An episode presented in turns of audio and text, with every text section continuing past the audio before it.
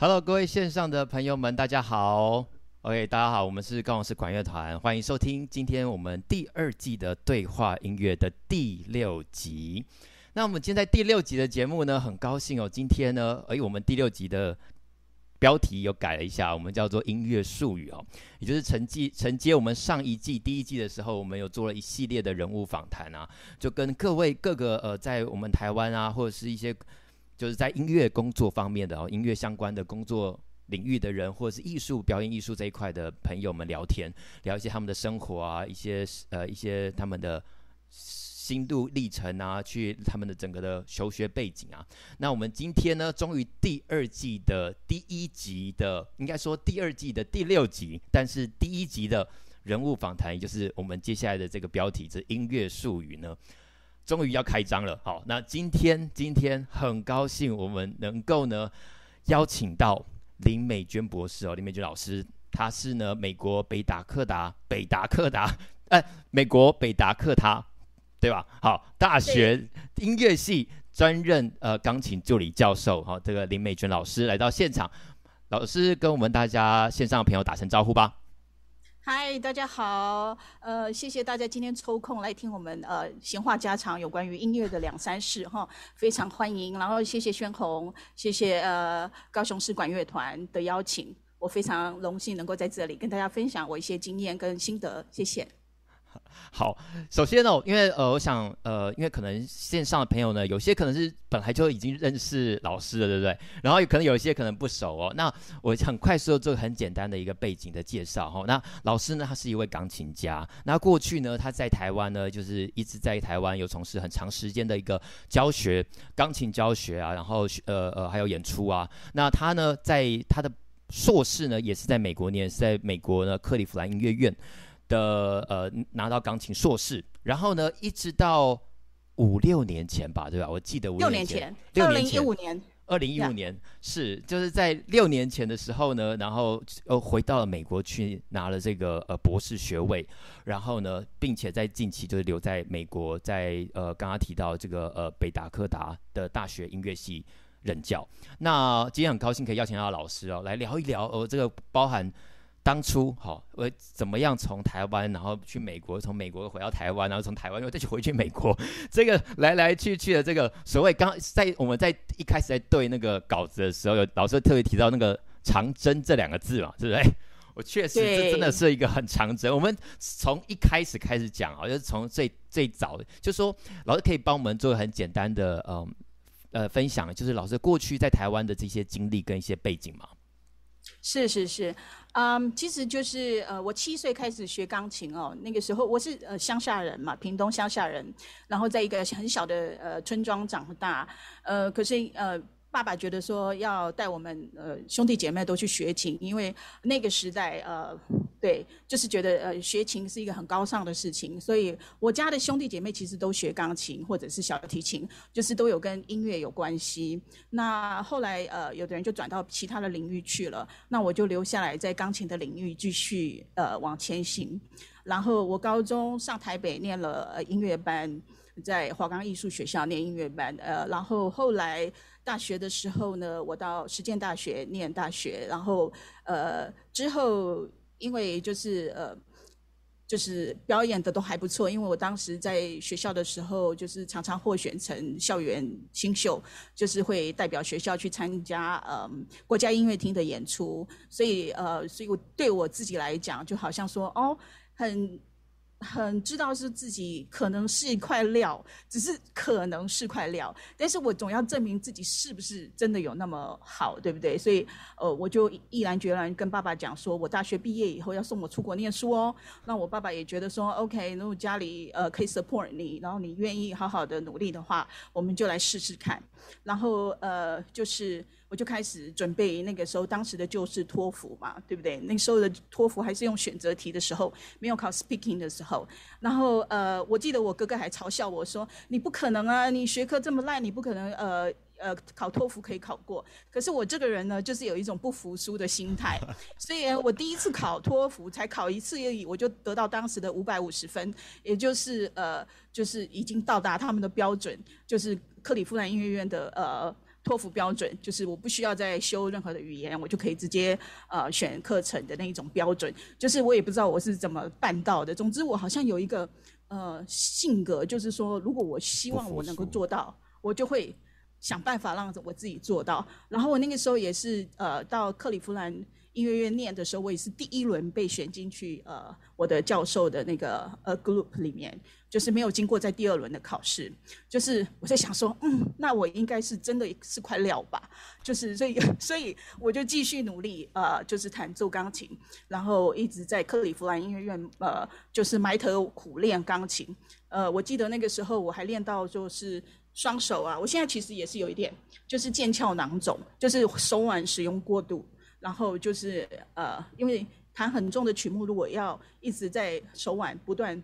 呃，反复练习的情况下，我还会有受伤的情况。我连受伤哦，我都是请人家把那个腱鞘囊肿的那个积水抽出来，然后继续练琴。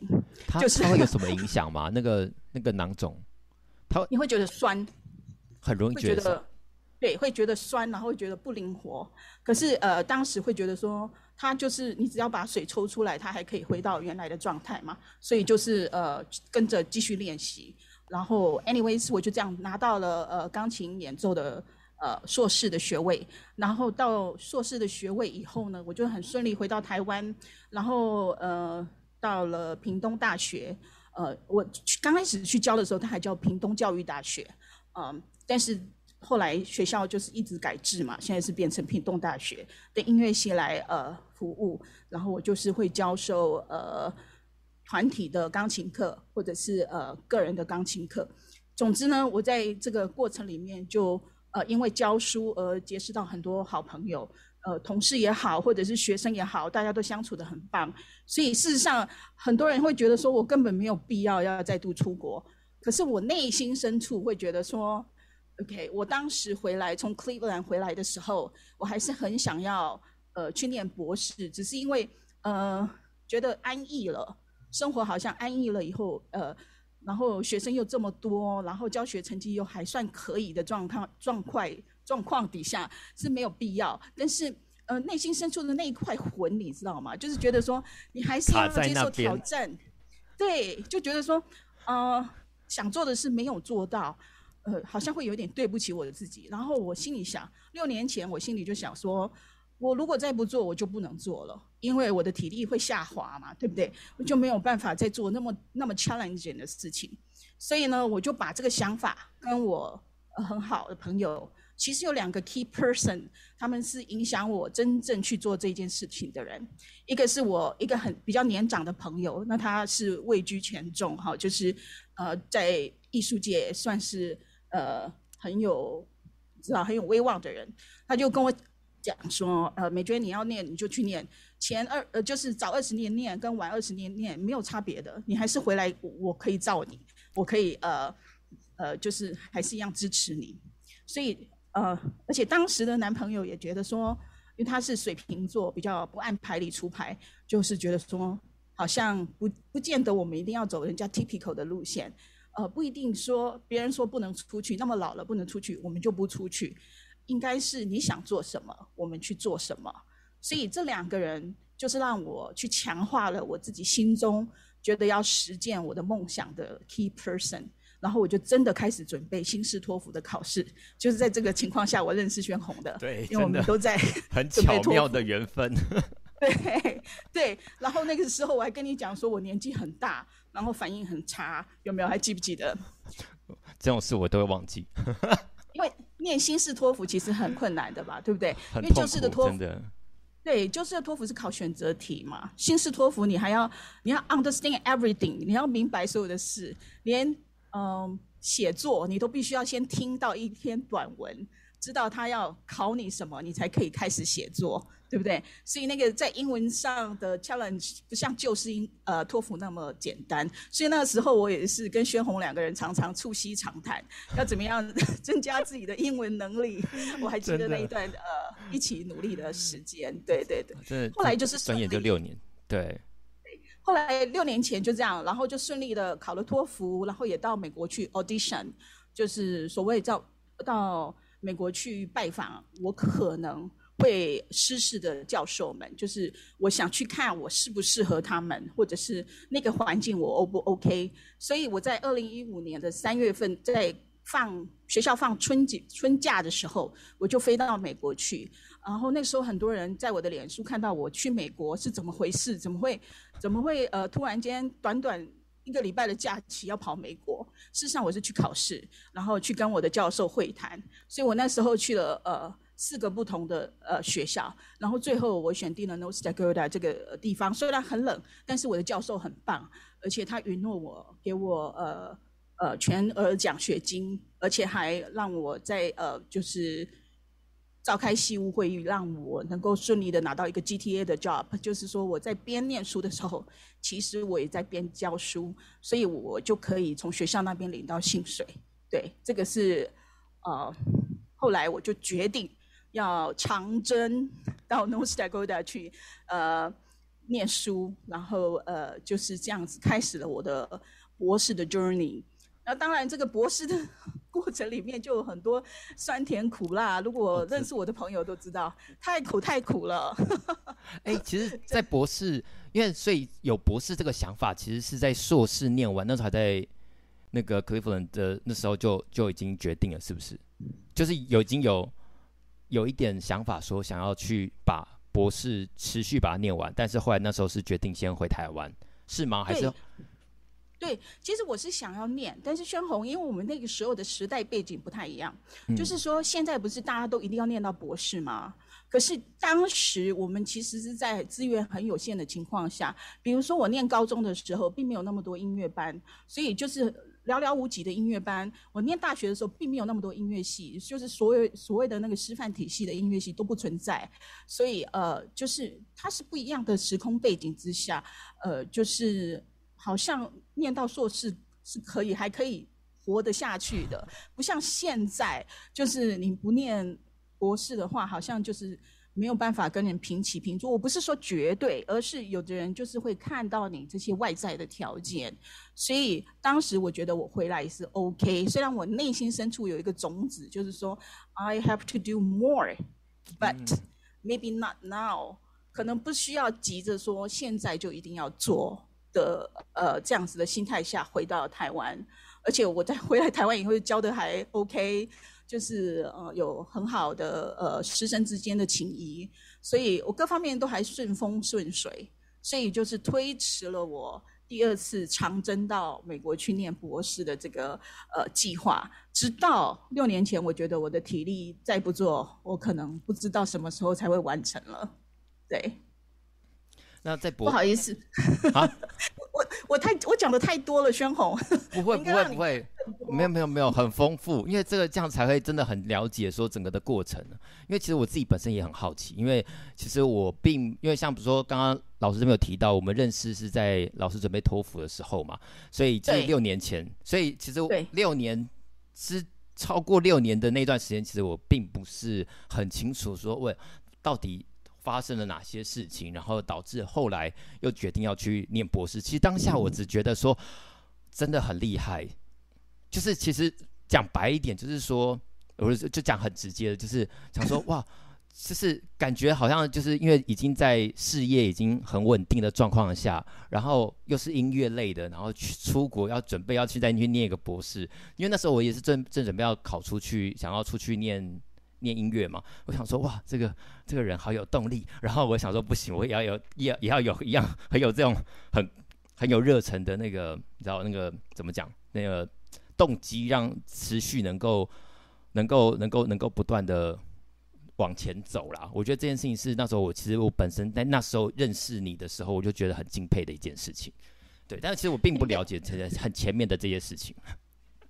呃，其实我对我自己的决定哈，有的时候是嗯觉得也蛮唐突的，你知道吗？因为。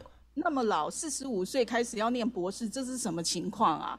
四十五岁，人家都是在累积呃你的呃财富，累积你的人生经验，准备要收割了，再过十年就要退休了，为什么还要这样闯呢？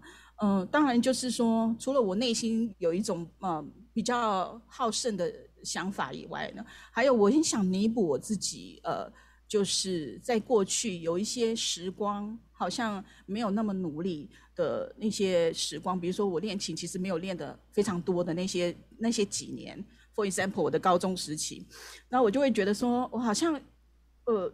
需要去做一些弥补，就是说我要做的更多，虽然并不差，可是我想要做的更多更好，来去弥补我自己内心深处其实是有一种完美主义，你知道吗？所以，嗯、呃，就是觉得说非做不可，呃，即即使是我的家人可能会觉得我没有必要，呃，不过我告诉他们了以后，他们也理解，然后。嗯，只是觉得有点心疼。那我爸爸是觉得说，我爸爸是一个很开明的人，因为我学习音乐跟他都有很大的关系。比如说，我后来很会即兴，都是因为我爸爸的呃影响，就是他会告诉我说，呃，反正你就没有谱也要能够弹，管你的，你现在就是要被我考试，然后你就要马上弹一个什么东西给我。所以我爸爸就是会是我练琴很重要的一个，你知道，他不会去说。我一定要练几个小时，但是它会让我去知道练琴可以 for fun，那是很重要的一个概念。就是说，你练琴如果说把乐趣带进来，比如说他说没有谱也要弹啊，也要弹好听啊，那就是呃让我觉得说，那我要想办法没有谱也要弹好，那我就要即兴。对不对？那我要即兴的话，我就要有能力说，呃，去有一个 sense，知道说什么和弦配起来，配什么音乐才会好听。所以从小我就这样被鼓励说，你不需要练得特别多，但是你要很 being smart，就是你要很聪明的去面对你的音乐学习。所以，呃，我爸爸他其实是很鼓励我念博士的，而且他觉得说，哎呀，我们家出一个音乐博士其实也是不赖，虽然你老了，我还是支持你吧。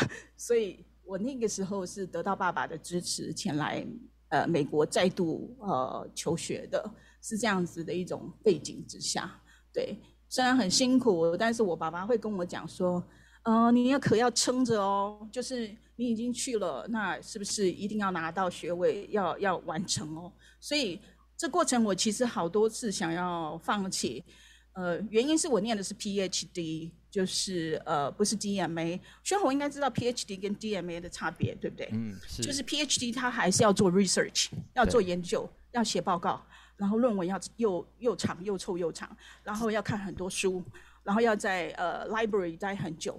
但是除此之外，我还有我的呃学位音乐会，还有我每年的音乐会，还有我的呃就是。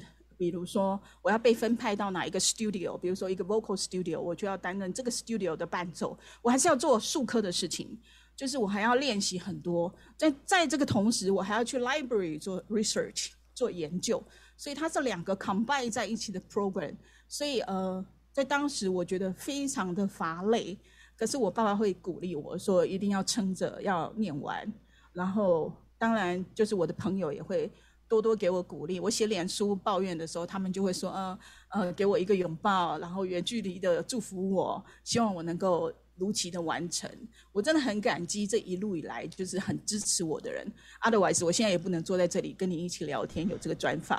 呀、yeah，其实这件事情真的，我光想起来我就觉得很可怕，尤其是对于我们这些嗯不是英文为母语的人，其实要准备呃 PhD 的那些资料啊，其实。很痛苦哎，念那些书跟 准备写那个报告，我就是光想。我其实我有时候常常会自己举例，就是说，我觉得那个感觉，就是因为你会觉得永远觉得那个报告写不完，对，写不下去，写不下去，呃，也要写出来。所以，所以我记得我那个时候就是很可怜，就是。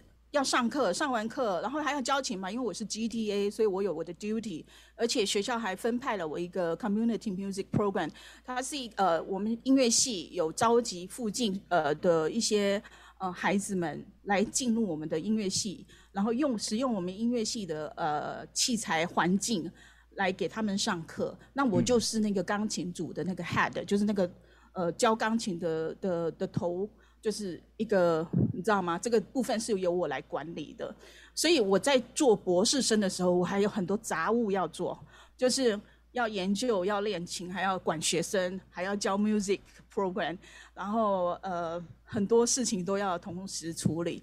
所以我记得我那个时候都常常，嗯、在图书馆要待到呃，比如说十一二点，然后再直接冲到琴房去，因为我们的琴房是。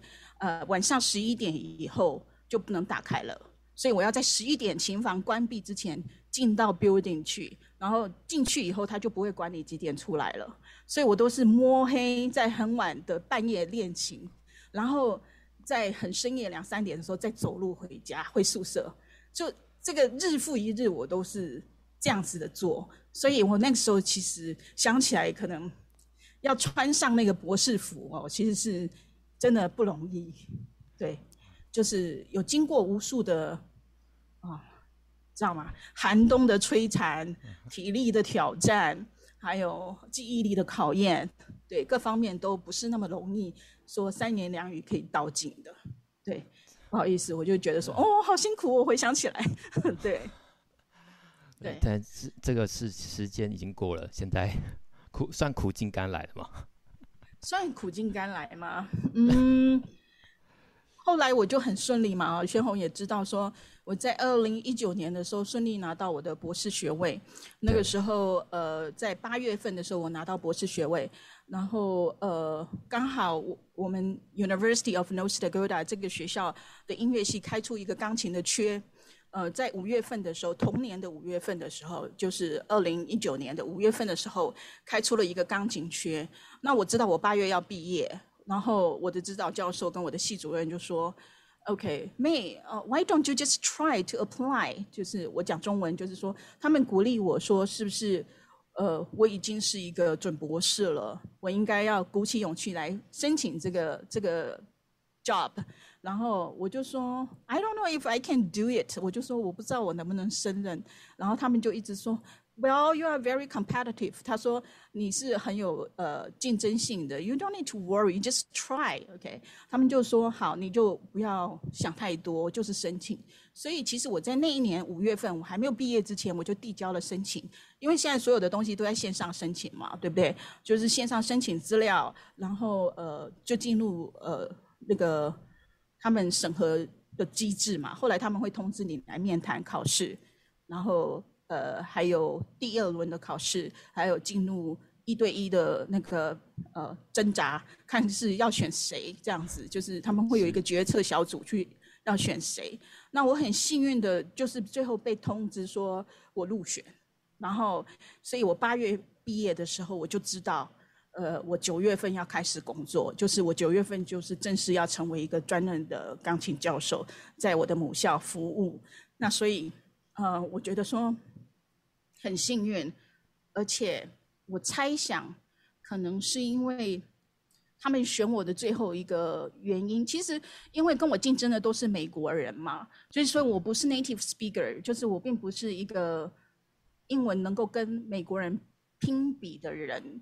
但是，嗯、呃，因为可能我在求学的过程里面，让他们看见了我的韧性，就是说我可以，就是去拼。可以去尽全力，即使我觉得很困难，我也会克服的那种特质。然后，所以他们会觉得说，因为我有这样的特质，可能呃，就是来选我会是一个一个 OK 的呃 option。所以，总之呢，我那时候就被他们选上，所以我九月份就开始继续的留在学校。但是我从学生的身份变成一个教授，所以我就学校就派给我一个斯坦威。然后给我一个很大间的办公室，然后给我买了一个 Dell 的电脑，然后我就开始呃去开始教美国人，正式的教，就不是像 GTA 这样教，而是别人都要看到我的时候要跟我讲一声 Doctor Lin 这样子。这个当初在我很好奇，在博士毕业的时候，就毕业之前那一阵子是有有考虑，那时候就有考虑说要留在美国继续找工作吗？还是有考考虑要回来台湾？呃，其实我根本没有想过我会留在美国。其实我根本就觉得说，我完成我的梦想就是呃，变成一个博士以后，我应该就是要回到台湾，继续呃在台湾交情，然后继续做我以前热爱的呃，你知道吗？音乐工作，继续跟我非常要好的学生们继续保持联络。但是这个是一个缘分吗？我不知道怎么去解释它。就是 I 哦。I think sometimes，对不起，我又讲英文了。我不是唠英文，跟我认识的朋友都知道，我只是太常使用了，所以有的时候会，你知道吗？会频道转不过来。对，就是我，我觉得，嗯，就是这个，虽然没有去想说，念完博士就要留在美国的想法，是真的是没有。可是 timing is everything，就是为什么他在我要毕业的前夕开出一个缺，这也是大家意料不到的一件事情。就是我们有这么多人，所以就需要开一个缺出来。如果不是开这个缺出来，我也不会认真去考虑我要 apply 学校。一旦这个缺开出来，我就去呃 apply 这学校之外，我资料准备好了，所以我又 apply 其他的学校了。所以它就是好像一个点，一个接一个，对，所以就会变成说，好，那既然有这个机会，我们就来考虑。然后就是变成说，因为东西都会准备好嘛，那准备好以后就开始去投啊，开始，然后就渐渐的往美国这个。靠拢了，因为我有马上的工作可以做，所以就决定留下来了。所以它是一种注定吗？是一种缘分吗？我其实不知道哎、我没有特别具体的答案。但是我告诉我自己，就是说，either 我是留在美国，或者是我回来台湾，甚至我到第三地去，比如说去新加坡，比如说去大陆，我都要把自己装备的是一个很 competitive 的人。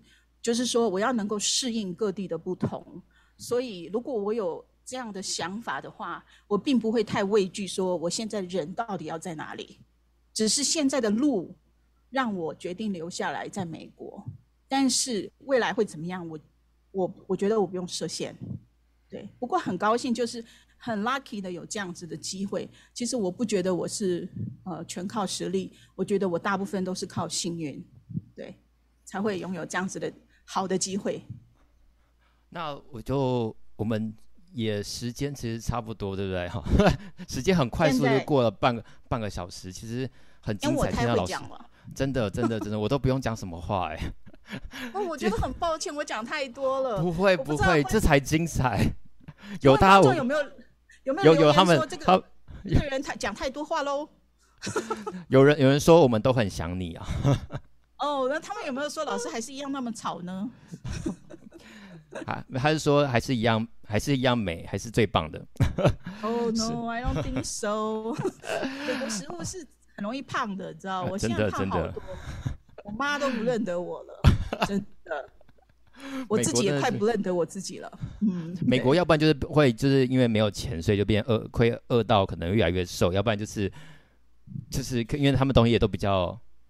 有时候也比较油啦，其实如果自己煮应该比较还好。我告诉你哦，如果比较穷的话，反而会比较胖。为什么？为什么？每天都在吃素食。因为你比较穷的话，你只能去沃尔玛买那个大披萨，然后因为它最便宜，冷冻的披萨，你只能买那种东西吃。然后你只能买大热狗，你只能买大汉堡，都是冷冻的做好的，然后即时可用的，然后那些东西都热量高但便宜。就是专门卖给穷人吃的，所以没钱反而让我胖了，你懂吗？对，我在因为你没有办法吃。对，你说我在我在纽约也很常吃那个就一那个就一元的披萨，就是一元嘛一片呐、啊、那种，那一片上面都是那个的 cheese 啊，然后淀粉啊，然后没了这样，就番茄酱。的那种一元披萨就很长，就这样，因为可能在外面很穷嘛，然后没办法买，没有不想买那种可能一餐可能十块钱十几块，所以想说啊随便买一下，回去再慢慢再吃，都都买那种东西，那种东西热量都很高，对，都很惊人。所以我说变胖原因是因为盘缠不够，你知道吗？只能吃这种美国食物，好可怕啊！真的，而且美国就是素食，又是素食最便宜。没错，然后素食又又便宜，然后想说哎，又可以吃饱，可能又又哎很好，像可能一餐五块钱就搞定了。可是真的爆表，对，热量爆表，而且还会吃到胃食道逆流，就是胃会不舒服，因 为太太油腻了。真的，我这个年纪应该要养生了，我知道我会改的。对，哦，我现在当 faculty 可以可以吃好一点了，可以可以慰劳自己了。学校应该也会有一些学校的餐，就是可能 faculty 的餐还是没有。我在那美国，因为我很好奇耶，因为呃，其实我很我没有我没有认到认识很多就是在美国任教的老师们，所以在美国任教的感觉是怎么样？跟在台湾有什么不一样？好，那我先讲餐的部分嘛，对不对？我们学校吃很重要。提到那个餐嘛，对不对？呃，就是因为就是学校为了嘉惠我们这些辛苦的 faculty 们、辛苦的老师们，呃，他们就是有有让我们在学校吃饭可以打五折。就是别的学生付十块美金，我们只要付五块美金。然后就是餐厅所有的东西 all you can eat，对。那你知道 all you can eat 其实很可怕的，你什么都可以吃的时候，那个盘子就越拿越多，就越装越多，就越吃越多，就越来越胖，可怕吧？对。好，这个是回答吃嘛？吃。想起来就很美好。呃、学校，就是有嘉惠这些呃 professors，然后就是让我们能够去吃饭的时候。呃，购买餐券是可以呃比较便宜的，呃，所以我其实大部分的晚餐都是在学校餐厅就解决了，对，嗯、呃，然后我刚刚讲到说，在美国教书的跟在台湾教书的不一样吗？是是吗？对。那我的左手练习法要什么时候讲呢？呃、哦、，OK，接讲完，接等一下我们就来讲左手练习法，这最重要的重点呢。对，可是有太多话想要跟大家分享了，以后要开一个两个小时的直播好了。真的真的，我们应该开两个小时。对，如果有人要愿意听的话，好，就是我觉得在美国教书呢，就是会非常的忙碌，因为它就是呃 loading 很重，就是呃虽然你表面上看起来好像你不用教太多的课。呃，比如说以我为例，可能是十二个小时的课，但是你要准备这十二个小时，你最起码要花四十个小时到五十个小时来准备，甚至七十个小时、八十个小时来准备。所以表面上看起来你的课表好像啷啷，好像并没有很重，但是事实上，因为我还肩负着呃钢琴合作家的功用嘛，就是我在学校还要。负责配合客席的音乐家来的时候，我要帮他弹伴奏。比如说今天来了一个小号的 professor，我要就要跟他一起上台去做独奏、独做音乐会。然后如果今天来了一个 basson 的 professor，我也要跟他一起上场。所以这都是很临时要被 cue，所以那些谱都是临时拿到，然后你就必须要把自己装备的都可以上台这样子。所以有很多的活动，有的时候自己根本不能预料说你这学期会有多少场音乐会要弹。对，所以所以就是很多时候他的计划都不不是先告诉你的，就是突然间他会天外飞来一笔。然后本身我们钢琴 studio 的活动就很多，我们有学生的 recital，有我们自己 faculty 的 recital，我们要做 annual recital，就是每年我们 faculty 都必须要举办 recital 来保证我们还是在那 working on the right track，就是还是在一直学习，然后把自己。呃，保持的很好的状态之下，所以就是除了要练自己的曲目，别人的曲目，管学生，然后用英文跟学生 argue，然后生活上呃文化上的冲击，这些东西都使我的日常变得非常的忙碌。所以我上班的时间很长，我通常是半夜两三点才回到家里，所以我的室友都跟我讲说：“你好可怕哦，你这样工作下去。”嗯、呃，会不会爆肝呐、啊？我就说没办法哎，就是要忍耐。所以我感觉很辛苦，在在美国做 faculty，也也可能是因为我不是 native speaker，所以我所有的事情都比别人要多一点时间来准备呀。但是我就接下了这个任务啊，那我的内心深处就会觉得说我要做好啊，所以我就必须对这个性啊，就是宣红，你有的时候要劝我不要那么完美主义。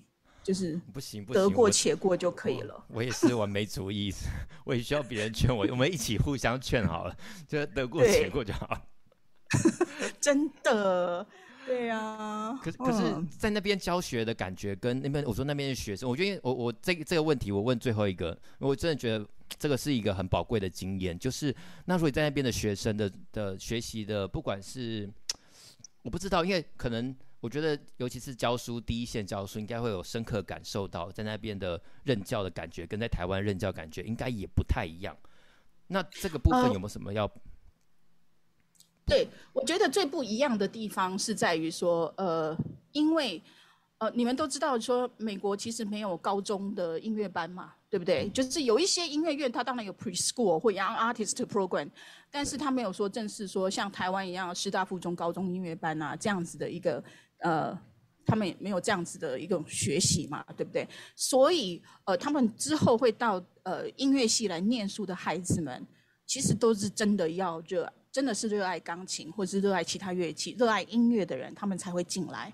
不像说可能在台湾的时候有国小音乐班、国中音乐班、高中音乐班，所以他们一旦国小的时候进入音乐班，好像他们就不会出去了。嗯，对，好像就已经决定了。所以呃，后来可能有一些人会觉得说，既然已经决定了，那我就这样做，那个动力好像会消磨掉。但是在美国的情况是因为是他们的选择。现在我要念大学。我决定选择音乐系，我决定来做一个 pianist，我就要努力。所以他们的自我学习的态度还是蛮高的。我觉得比起台湾的话，最主要是因为他们自己选择了，所以他们就会去负那个责任。所以这一点略有不同，就是学生的主动性、积极上会比较有一点小落差。嗯，了解了解。好，我觉得时间的关系，我们赶快进入到今天的重点。老师这边老老师的专业是老师有提到一个部分叫做左手练习哈，那因为呃我们在之前我们在通电话我们在聊的时候，其实就有提到说左手练习其实对于钢琴的练习的训练是很重要的一环。那可不可以跟我们大家稍微解释一下，到底什么东西叫做左手练习？对，呃，其实是这样子。我们小时候回想，我们小时候练琴，老师教我们都是说 OK。呃，来，你现在练新的曲子，你右手弹五遍，左手弹五遍，然后合起来弹五遍，类似像这样子做分手练习之后合在一起，然后呃弹好了再学习新的曲目，一样做同样的动作。但是呃，真正来讲，其实好像很少去听到老师们去对学生 emphasize 左手练习的重要性。嗯。就是我说的左手练习的重要性，不是现在不存在，只是很少。人真的去 emphasize 嘛，去强调这一点。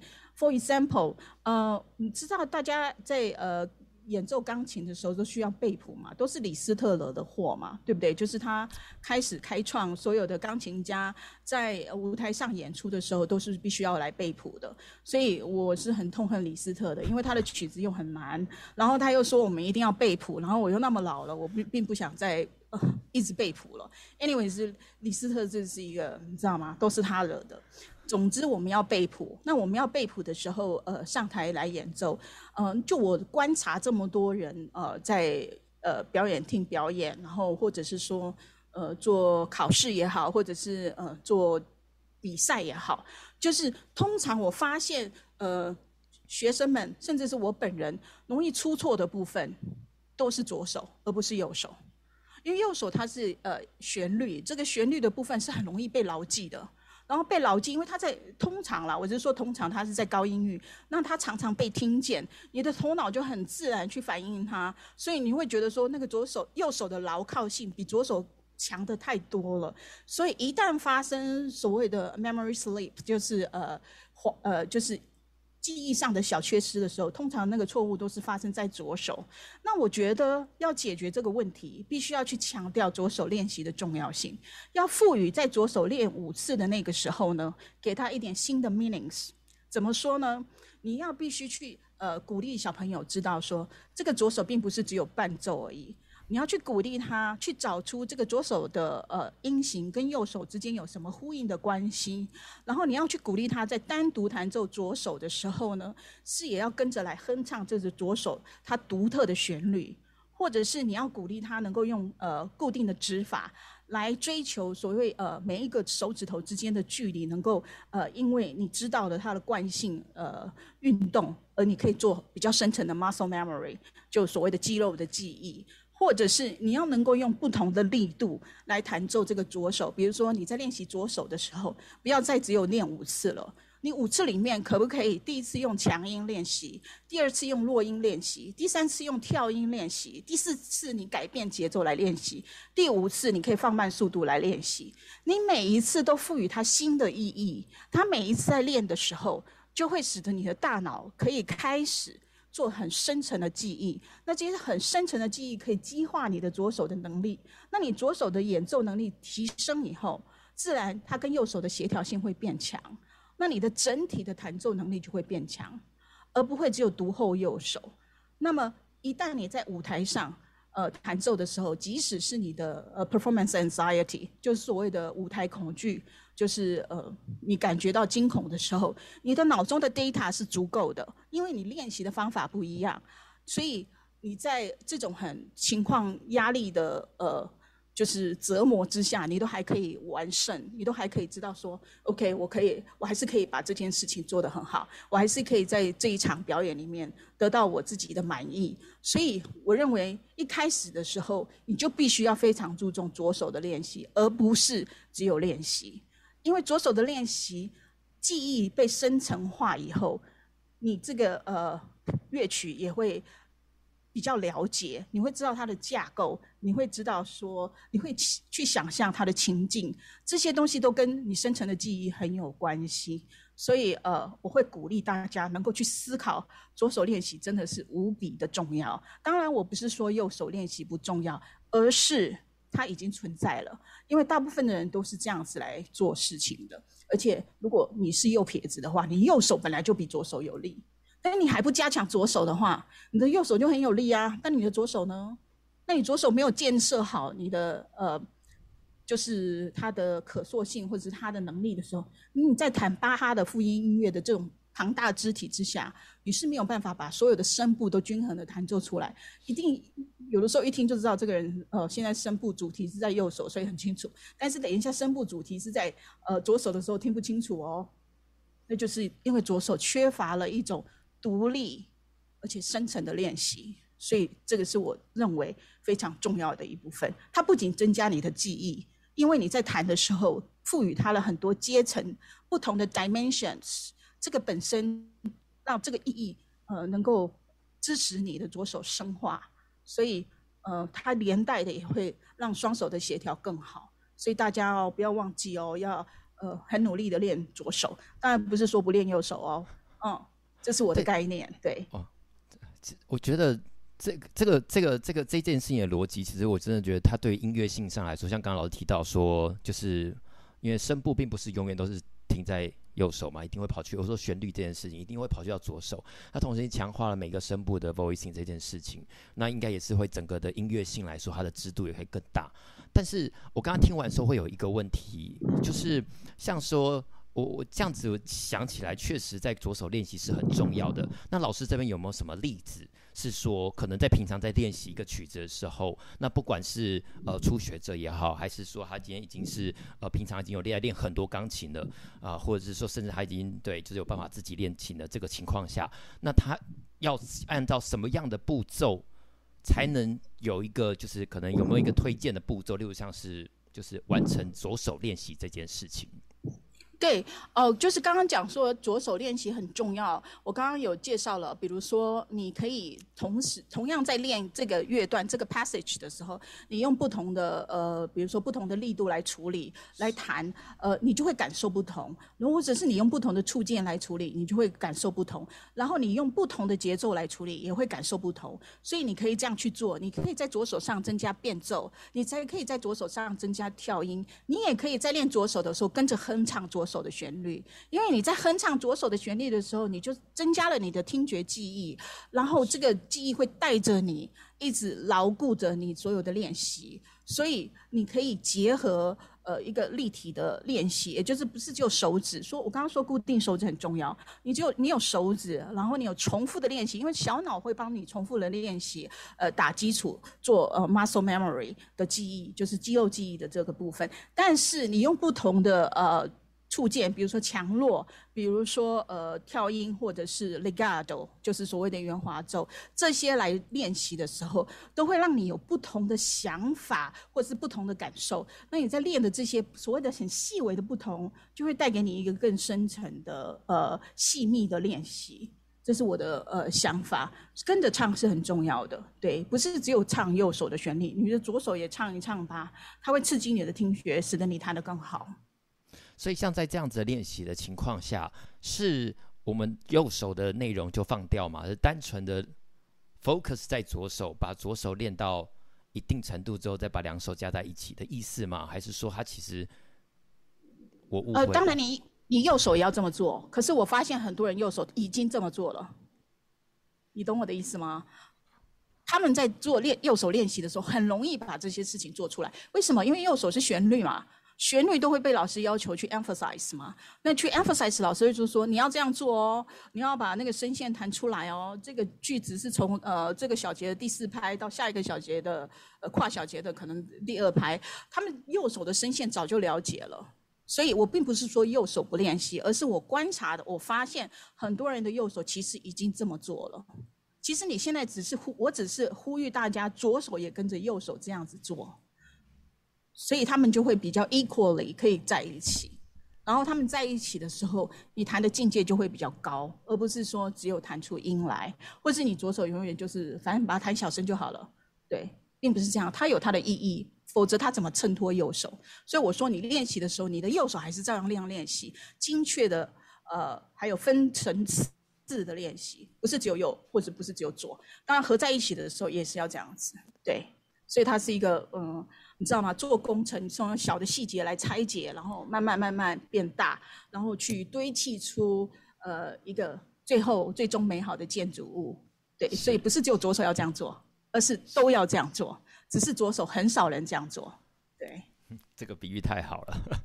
嗯、好，那因为呃我们今天的时间也差不多了哈，那呃很高兴今天呢能够邀请林美君老师来到这个地方，我们一起。不管是聊整个的这个经历啊，然后还有包含钢琴啊，在美国的一些授课的经验啊，那不晓得在线上的朋友们有没有什么其他的问题哦？嗯，就可以直接在我们的聊天室上，我们就可以直接，我们可以直接做一些回应。好，有什么问题想问一下我们老师？那在等待问题的同时呢，我这边呢也会有有有一个小小的小小的小小的部分是想说，老师那个。因为其实好不容易熬到了暑假，然后回到了台湾，就这么不巧的，有没有想说可以大家可以出去 聊聊天？对，当然一定要的。嗯，结果就解封已经等待太久了。对啊，就那时候看到说那时候说要回来的时候，那时候好像疫情还没有这么严重，对不对？然后突然间，有然后突然间在回来前几天，然后突然间就整个就，对。真的，哦、对，好不容易可以放暑，好不容易可以放暑假了。那老师这一次会在台湾待？对，我八月回去嘛，所以我剩下的时间不多，就是说在台湾待的呃天数已经不多，但是我会把它过好。对，然后跟全红见面。哦，这是一定要的，这是一定要的。对，对对。好，好，那呃，我看其实呃，刚刚前面有些朋友有聊到哈，就是说。可能我看到很多线上的朋友，其实都是老师的学生。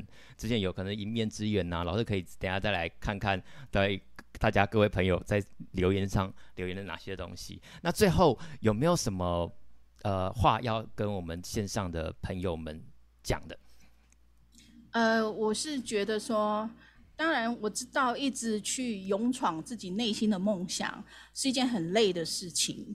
那我知道说，呃。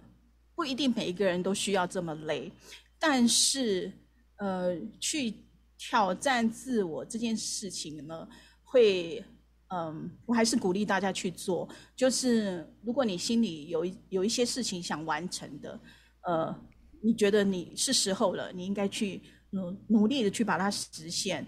呃，就是你如果不断的整自己，哈，就是让自己找很多事情做，有一天你会从那些。做的事情里面受益，然后你也会呃蓦然回首，了解呃原来人生是堆砌而来的，它从来不是白费的。你走的每一步，你做的每一件事情，你看的每一件美丽的风景，它都一直在你的心里，都一直在你的眼里。呀、yeah，好有感触哦。呀、yeah，应该配一点音乐，对不对？来放一下我弹的肖邦。不行不行不行，现在没办法。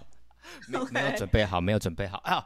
对，刚刚一开始忘记跟大家介绍了。刚刚一开始我们一开始播的，其实就是老师弹奏的一个呃，弹奏一个呃女性的作曲家的一个作品哦，就是 Carrie Jacob Bond 这个作曲家，然后他在他所写的这首曲子。那这首曲子呢，如果大家有兴趣的话，可以上老师的 YouTube 稍微看一下。对，可以可以来练，然后对一起来练。对，对这首曲子中文名字叫做《遐想》。还可以再去找一下。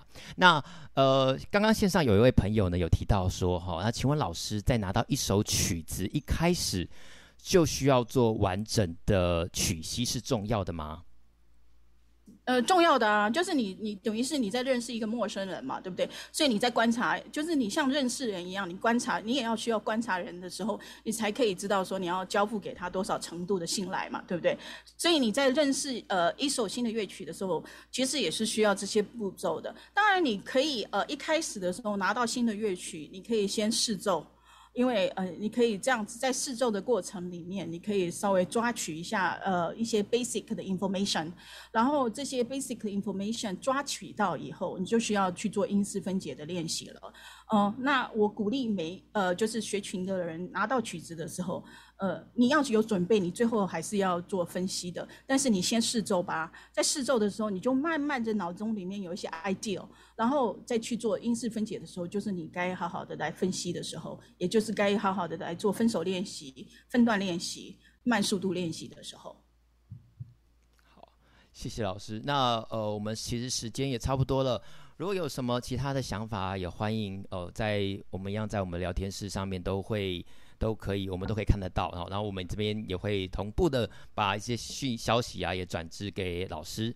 那今天很开心能够再次非常感谢老师呢来到这里跟我们跟我们高雄市管乐团一起在线上跟各位这么多朋友有这么多朋友一起我们在这里啊一起分享今天的这个内容。那希望呢今天内容大家还喜欢。那我们呃再次呢谢谢我们林美娟老师，谢谢，谢谢。谢谢大家。那我们再一次，呃，我们这个节目呢是对话音乐哦。那我们，呃，这是我们的呃高雄市管乐团的 Podcast 节目。那，呃，我们接下来的节目呢，有可能呢会尽可能呢，我们会不定时的会有做直播哈、哦。所以也欢迎像今天在线上的所有朋友，或者是你今天是从 Podcast 或者我们 YouTube 后续在上的节目的的呃后来听我们后面上的这些朋友呢，也都可以。呃，就是如果有发现我们有直播的时间，也欢迎加入我们。那我们直播的时间呢，我们都会同步，有任何问题都可以，我们直接来做，呃，我们可以做回应或者是做分享这样子。好的，那再次谢谢大家，那我们下次再见喽，拜拜，拜拜，谢谢大家，拜拜。